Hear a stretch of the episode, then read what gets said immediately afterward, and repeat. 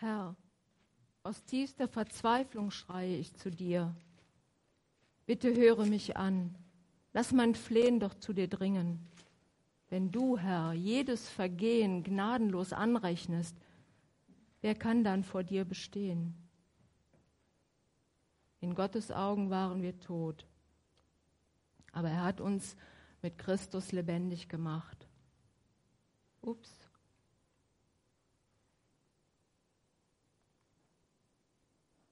Er hat uns lebendig gemacht mit Christus und alle Schuld vergeben. Gott hat den Schuldschein, der uns mit seinen Forderungen so schwer belastete, für ungültig erklärt. Ja, er hat ihn zusammen mit Jesus ans Kreuz genagelt und somit auf ewig vernichtet.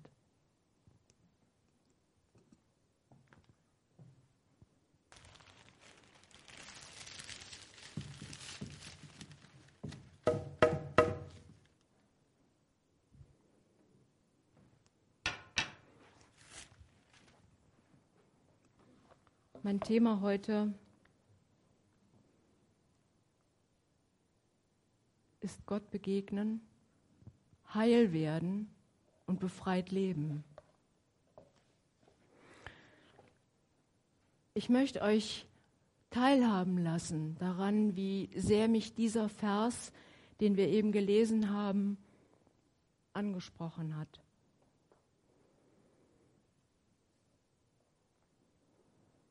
In Gottes Augen waren wir tot.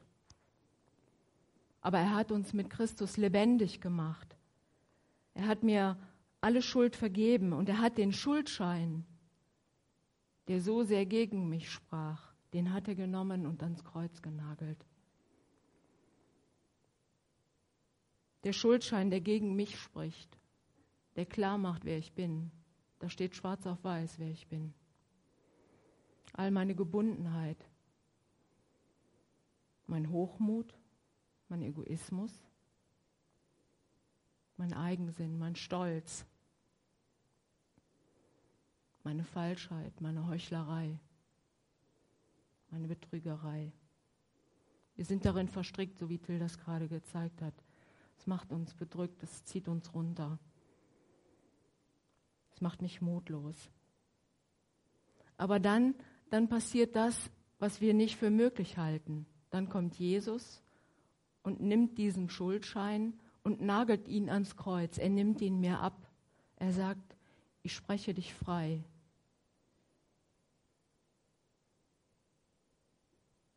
Er tilgt diesen Schuldschein sogar. In der Bibel steht ja, in dem Vers steht, dieser Schuldschein ist auf ewig vernichtet. Das müssen wir uns wirklich verdeutlichen. Wir müssen uns klar machen, was das heißt. Dieser Schuldschein ist nicht mal eben jetzt weggenommen. Dieser Schuldschein ist auf ewig vernichtet. Eine einmalige Tat von Jesus für mich. Und das für immer, wenn ich es annehme. Im 1. Johannes 1.9 sagt die Bibel, jeder, der an Christus glaubt und seine Sünden bekennt, den spricht Gott von seiner Schuld frei. Und was ich toll daran finde, ist, am Kreuz hängt mein Schuldschein, aber Jesus nicht mehr. Jesus ist auferstanden. Jesus ist der Sieger. Mein Schuldschein hängt da. Ich bin freigesprochen. Einmalig, wenn ich das annehme. Der Ausruf Jesu am Kreuz. Es ist vollbracht. Es ist geschehen einmalig. Der Wert dieses Werkes Jesu bleibt ewig bestehen und es wird nie, nie wieder wiederholt.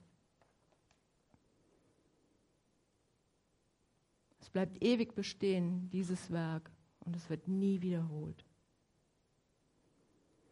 Und der zweite Vers, der mich unheimlich anspricht, ist, im selben Augenblick zerriss im Tempel der Vorhang vor dem Allerheiligsten. Oben bis unten.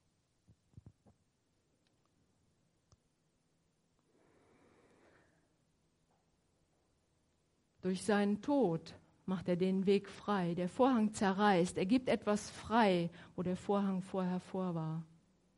Aber wo war der Vorhang? Ich möchte uns nochmal diese Bedeutung, diese Größe, diese Symbolik einfach auch deutlich machen, was mich so angesprochen hat. Ja, das ist nicht irgendwas, was Jesus da tut, sondern das ist etwas ganz, ganz Besonderes. Und das möchte ich einfach mit euch teilen, weil mir das so wichtig geworden ist. Wo hängt denn dieser Vorhang? Der Vorhang hing hier. Das ist der Tempel des Herodes, der nach dem Vorbild der Stiftshütte gebaut wurde. Und hier ungefähr, vielleicht an dieser Stelle hier, da hing dieser Tempel, äh, hing der Vorhang. Und in diesem Tempel war Jesus schon als Kind mit seinen Eltern. Da zerriss der Vorhang. Und an der Stiftshütte, da kann man noch viel schöner sehen, welche Bedeutung dahinter steckt. Die Stiftshütte war im Grunde das Zelt der Zusammenkunft, Gottes Haus. Mose bekommt, als er auf dem Berg ist, Berg Sinai, bekommt er, als sie auf der Wüstenwanderung sind, den Auftrag von Gott, ganz detailliert diese Stiftshütte zu bauen. Ja? Gott sagt ihm ganz deutlich, die und die Materialien nimmst du, das Holz nimmst du, so sollst du das bauen, welche Farbe. Gott sagt ihm ganz genau, was wo zu stehen hat. Gott sagt ihm, wie die Priester sich zu kleiden haben, ganz detailliert. Und also es ist eine Predigt für sich, die ich jetzt nicht noch halten will. Es ist wunderbar, wie viel da drin steckt in der Stiftshütte. Aber worauf ich hinaus möchte, ist, der Vorhang hing hier. Dahinter war das Allerheiligste. Dahinter war das Innerste, das Wesentlichste der Stiftshütte. Dahinter war die Bundeslade mit den beiden steinernen Tafeln, wo die Gesetze eingemeißelt waren. Das war das Innerste. Und das Besondere, was, was mich da, daran so unheimlich anspricht, ist, in diesem Bereich hier, in den Vorhof, es gibt nur einen Eingang übrigens, nur hier, in diesem Bereich hier in den Vorhof, da durften die Israeliten, und nur da, das gemeine Volk, wir, durften nur in den Vorhof um dort zu opfern für ihre Sünden. Und das immer wieder. Oh, wieder versagt. Wieder Mist gemacht. Okay, das nächste Opfer. Und wieder und wieder. Und die durften nur, nur hier, ups, nur hier rein. Hier in diesem Bereich, das nennt man das Heilige, da war auch ganz klar von Gott vorgegeben, was da drin zu stehen hat und was wo zu stehen hat. Also da gibt es einen Schaubrottisch, einen Leuchter, einen Rauchopferaltar. Ist für uns aber jetzt erstmal gar nicht wichtig. Das war das Heilige. Und in das Heilige durften nur die Priester. Nur die Priester. Kein normaler Mensch. Und auch nicht die Leviten. Die Leviten, die durften das Ganze einpacken und tragen und durch die Wüste schleppen. Und die durften das auch wieder aufbauen. Aber selbst die Leviten durften nicht in das Heilige. Und in das Allerheiligste, da durfte nur einer, der Hohepriester, nur einer. Und das auch nur einmal im Jahr. Und jetzt versteht ihr, warum mich das so anspricht. Der Vorhang zerreißt, ja, und der macht den Weg frei. Da, wo sonst nur der Hohepriester einmal im Jahr rein durfte, am Versöhnungstag. Yom Kippur sagt euch vielleicht was, feiern die Juden auch heute noch. Da ging der hohe Priester dort hinein, um durch das Blut des Opfertieres dem Volk Versöhnung zu erwirken. Einmal im Jahr. Aber das jedes Jahr wieder. Immer wieder neu. Jedes Jahr aufs Neue. Und das, das war die Zeit vorher. Aber jetzt Jetzt, Leute, jetzt ist dieser Vorhang zerrissen mit Jesu Tat. Jesus hat sich ans Kreuz nageln lassen und in dem Augenblick, in dem Augenblick zerreißt der Vorhang und wir müssen uns vorstellen, was das für die Juden bedeutete. Ein Bereich, der abgegrenzt war für die Juden, wo niemand rein durfte, der ist auf einmal freigelegt. Und das ist das, was mich so anspricht. Hey, Jesus hat für mich, für dich, für euch diesen Weg freigemacht. Christus hat den Tod auf sich genommen und damit den Vorhang niedergerissen, der uns von Gott trennte. Durch seinen geopferten Leib hat er uns einen neuen Weg gebahnt, der zum Leben führt. Wir können Gott jetzt begegnen. Er hat den Weg frei gemacht. Er hat mir den Weg freigemacht zu meinem Gott. Ich darf jetzt weitergehen bis ins Allerheiligste und ich darf Gott jetzt selber begegnen. Das war was ganz Besonderes damals. Und das ist es auch heute noch, weil ich euch einfach auffordern möchte.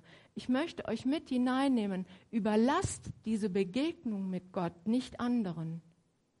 Überlasst diese Begegnung mit Gott nicht mehr dem hohen Priester. Überlasst die Begegnung mit Gott nicht unseren Pfarrern, nicht dem, der hier vorne steht, sondern begegne Gott selber. Suche die Beziehung mit Gott. Denn es reicht nicht, es reicht nicht, wenn ich in einen Gottesdienst gehe und einen tollen Lobpreis wie heute Morgen habe und Begegnung mit Gott habe in dem Augenblick oder von meinen Pfarrern höre, wie sie Gott begegnen und was sie Tolles erleben. Aber es reicht nicht für mein Leben. Ich muss Gott selber begegnen. Der Vers 19, der davor steht, wird nach der neuen Luther-Übersetzung übersetzt mit Freimut haben. Freimut haben zum Eingang in das Heiligtum. Fühle dich frei und sei mutig. Begegne Gott. Pflege eine Beziehung mit Gott. Und da fällt mir natürlich auch wieder ein, dass ich einmal euch aufgefordert habe, euch Gedanken zu machen zu euren Begegnungsorten. Wo begegnest du Gott? Wo hast du eine Verabredung mit Gott? Und das in deinem Alltag. Wo verabredest du dich mit Gott? Hoffentlich nicht nur einmal in der Woche sonntags im Gottesdienst.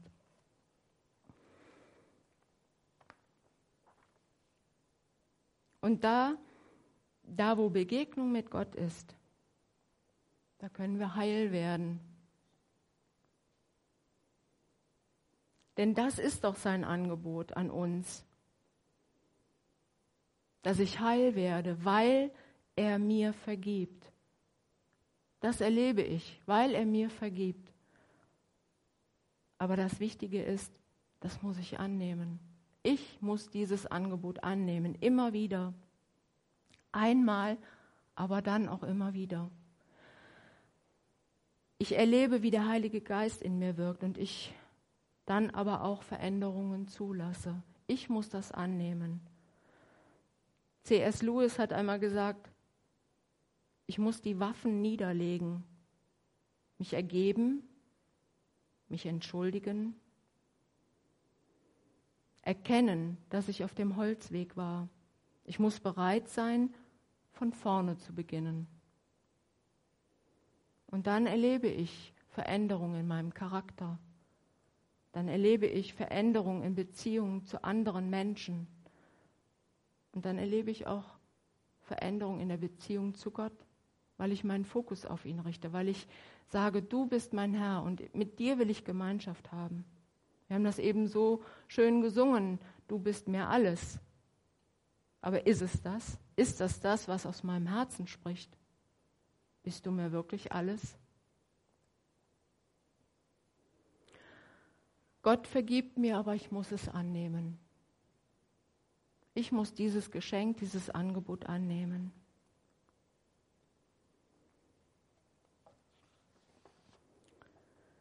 Zum zweiten Punkt möchte ich euch gerne eine Geschichte von Corrie ten Bohm vorlesen. Wie weit reicht Vergebung? Wir waren ins KZ gekommen, weil wir Juden in unserem Haus versteckt hatten. Meine Schwester überlebte das Konzentrationslager nicht. Ich erinnerte mich an diesen Mann und an seine Jagdpeitsche, die in seinem Gürtel steckte. Jetzt stand ich zum ersten Mal einem meiner Häscher gegenüber. Mein Blut schien zu gefrieren. Er sagte, Sie sprachen von Ravensbrück. Ich war Wächter dort. Er fuhr fort. Ich bin Christ geworden. Er streckte mir seine Hand entgegen und fragte, werden Sie mir vergeben? Sekunden stand ich wie gelähmt vor diesem Mann, doch es kam mir vor, als wären es Stunden. Ich kämpfte in meinem Inneren. Meine Schwester war schließlich im Konzentrationslager Ravensbrück elend und langsam verstorben. Doch dann erinnerte ich mich an eine Bibelstelle. Wenn ihr den Menschen ihre Sünden nicht vergebt, dann wird der himmlische Vater im Himmel auch euch nicht vergeben. Ich stand immer noch vor dem Mann. Kälte umklammerte mein Herz. Doch Vergebung ist kein Gefühl, sondern in erster Linie ein Akt des Willens. Ich betete und hob die Hand. Ich betete darum, dass Gott mir das Gefühl der Vergebung schenken möge. Mit einer mechanischen Bewegung legte ich meine Hand in die Hand, die sich mir entgegenstreckte. Und dann geschah etwas Unglaubliches. Ein heißer Strom entsprang meiner Schulter. Er lief meinen Arm entlang und sprang über in unsere beiden Hände. Mein ganzes Sein wurde von dieser heilenden Wärme durchflutet. Ich hatte plötzlich Tränen in den Augen und konnte sagen, ich vergebe dir. Ich vergebe dir von ganzem Herzen.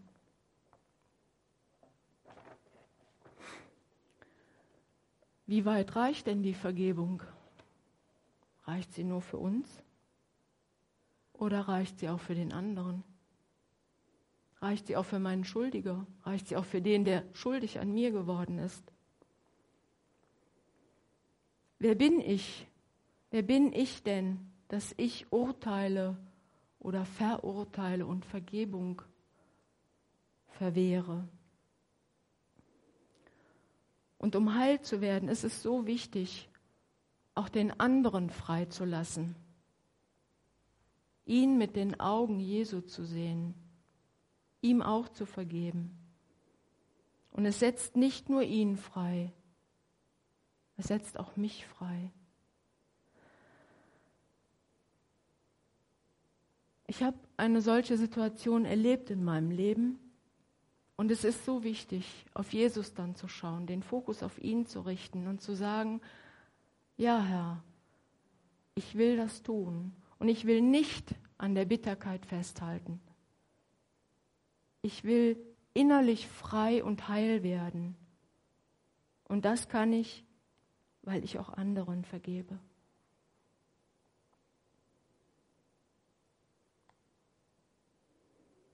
Und der letzte Punkt, um heil zu werden,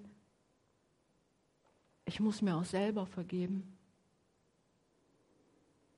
Was Gott vergeben hat, ist auf ewig vernichtet, haben wir eben gelesen. Was Gott vergeben hat, ist auf ewig vernichtet. Und ich muss aufhören mit dieser Selbstverdammnis. Ich muss aufhören, mich selber zu verurteilen. Ich muss aufhören damit, dass gemachte Fehler mich belasten weil ich sie in einem Rucksack, den ich auf meinem Rücken trage, ansammle und der immer schwerer wird und ich denke, boah du Loser, das hast du wieder nicht hingekriegt. Und dem Gedanken will ich nicht hinterherhängen. Ich will diesen Gedanken nicht zulassen und ich will das nicht glauben, weil Gott etwas anderes über mich sagt. Ich will Gott glauben. Ich glaube Gott, denn er sagt zu mir, wenn wir unsere Sünden bekennen, so ist er treu und gerecht und er wird unsere Sünden vergeben. Und darauf vertraue ich und darauf will ich mich stellen und das glaube ich. Also lass los. Lass los, leg den Rucksack zur Seite. Vergib dir selbst. Und dann ist befreites Leben möglich.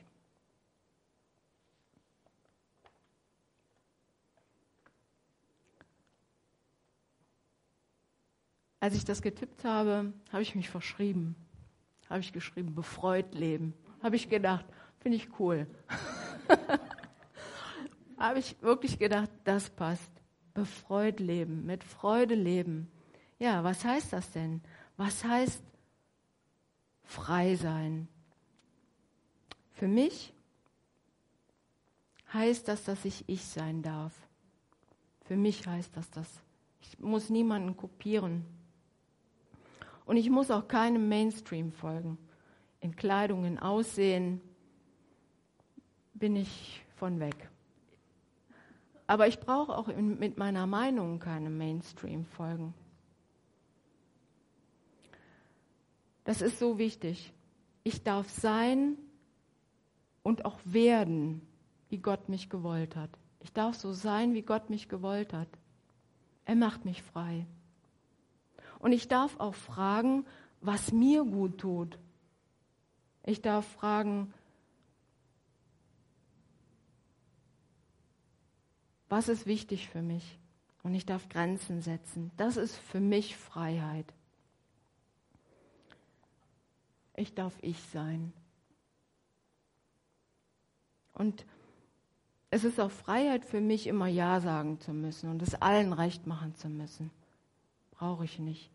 Gott gibt mir seinen Heiligen Geist, damit ich doch sagen kann, ja, das ist jetzt dran und das ist nicht dran.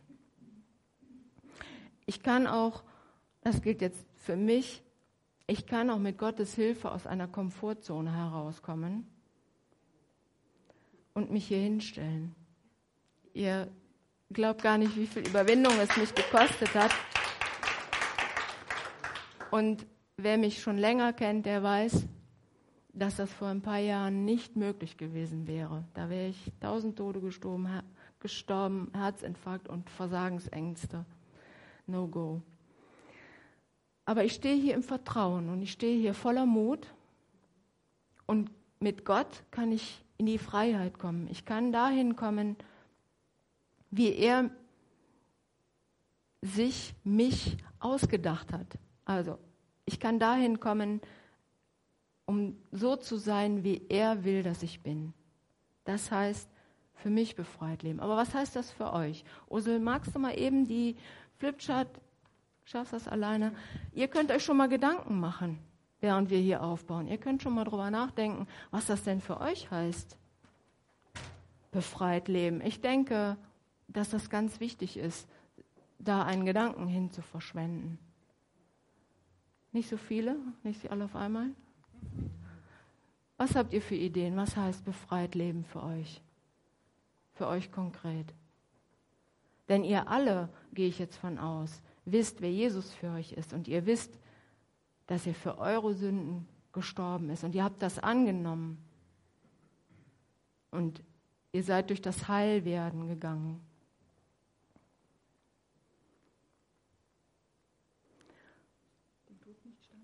Äh, nee, äh, im Grunde dem was entgegensetzen, ein Nein entgegensetzen, dem falschen Druck ein Nein entgegensetzen. Ist das so richtig, Dorothee? Ja, wer? Martina. Ja, genau sich selber annehmen auch, ja. Ja, Paulina. Ja, in diese Freiheit hineinzukommen, ja, genau. Stefan. Hm? Ohne Fortschritt immer die gleichen Gedanken wieder zu bewegen. Ja, im Grunde genommen diese toten Gedanken einfach dann mal weglassen äh, und, sie, ähm, und zu denken, das ist eine Sackgasse. Ist das richtig? Sackgassengedanken im Grunde.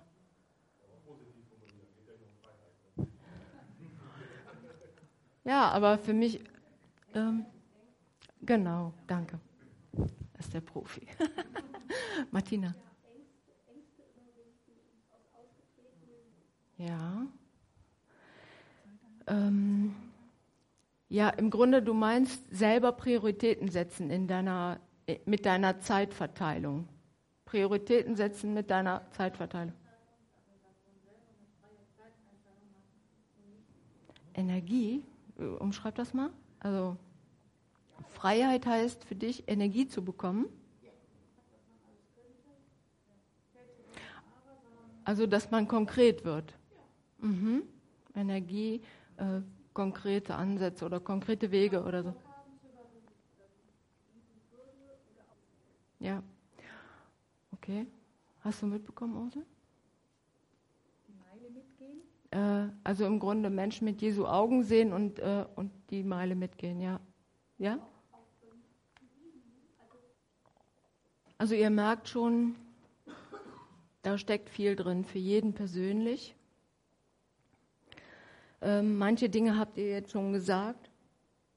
Also ich war auch auf die Schüchternheit noch gekommen im Grunde, dass man Schüchternheit überwindet, auf Menschen zugehen zu können. Das kann ganz konkret auch bedeuten, dass man als geschiedener Mensch dem oder der Ex und dem neuen Partner begegnen kann. Kann auch Freiheit heißen. Im Grunde Konflikte angehen zu können, auch eine gewisse Konfliktscheu abzulegen und mit Gott Lösungen zu finden. Oder sich von Zwängen und Trieben oder vom Rauchen zu befreien. Das kann auch bedeuten, ähm, davon frei zu werden, immer mit dem gleichen Muster auf gewisse Triggerpunkte zu reagieren.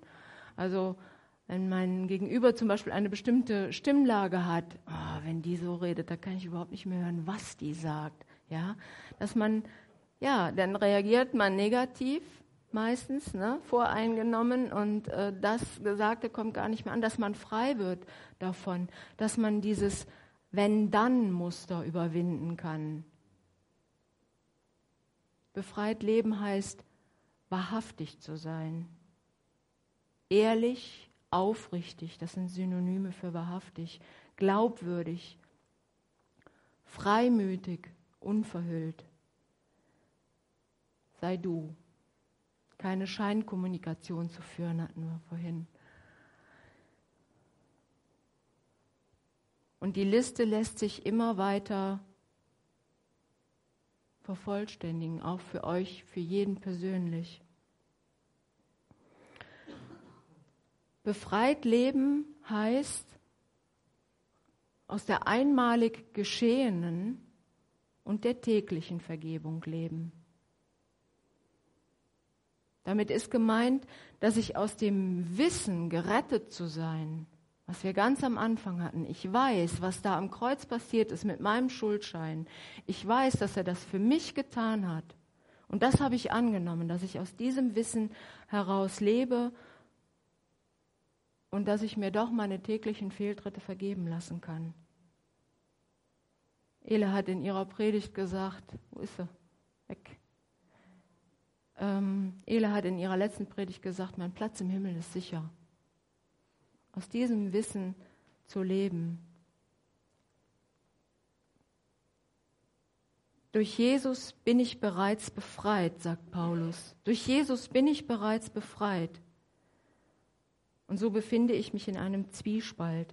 Mein Denken und Sehnen folgt zwar dem Gesetz Gottes, aber meine Taten dem Gesetz der Sünde.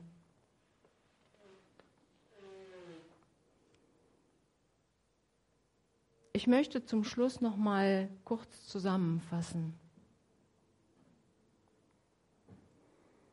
Gott begegnen.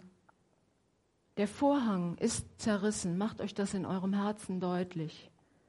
Wir haben ungehinderten Zugang und dieser ungehinderte Zugang ist für jeden für jeden möglich. Aber ich muss aktiv werden. Ich muss selber die Begegnung suchen. Überlasst es nicht anderen. Und durch Jesus ist die Beziehung zu Gott wieder für uns hergestellt.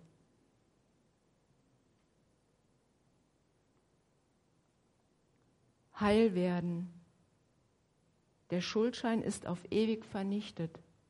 Ja, nimm die Vergebung an. Nimm sie für dich an und gewähre sie anderen und vergib dir selbst. Befreit leben. Jesus hat einen neuen Weg gebahnt, der zum Leben führt. Wo bist du frei, wo bist du unfrei? Werde konkret, es zu leben. Werde wahrhaftig, sei du. Lebe aus dieser Heilsgewissheit. Und ich erinnere euch nochmal an die, an die Waffenrüstung Gottes, wo ich hier vorne gestanden habe und diesen Helm auf hatte und wirklich da nichts durchdringt. Ja, seid gewiss, setzt diesen Helm auf mit Gottes Hilfe und lebt darin. Lebt aus der einmaligen und täglichen Vergebung. Denn gesund zu sein an Geist, Seele und Körper ist wichtig, um das zu tun, wozu er mich und dich beauftragt. Vielen Dank.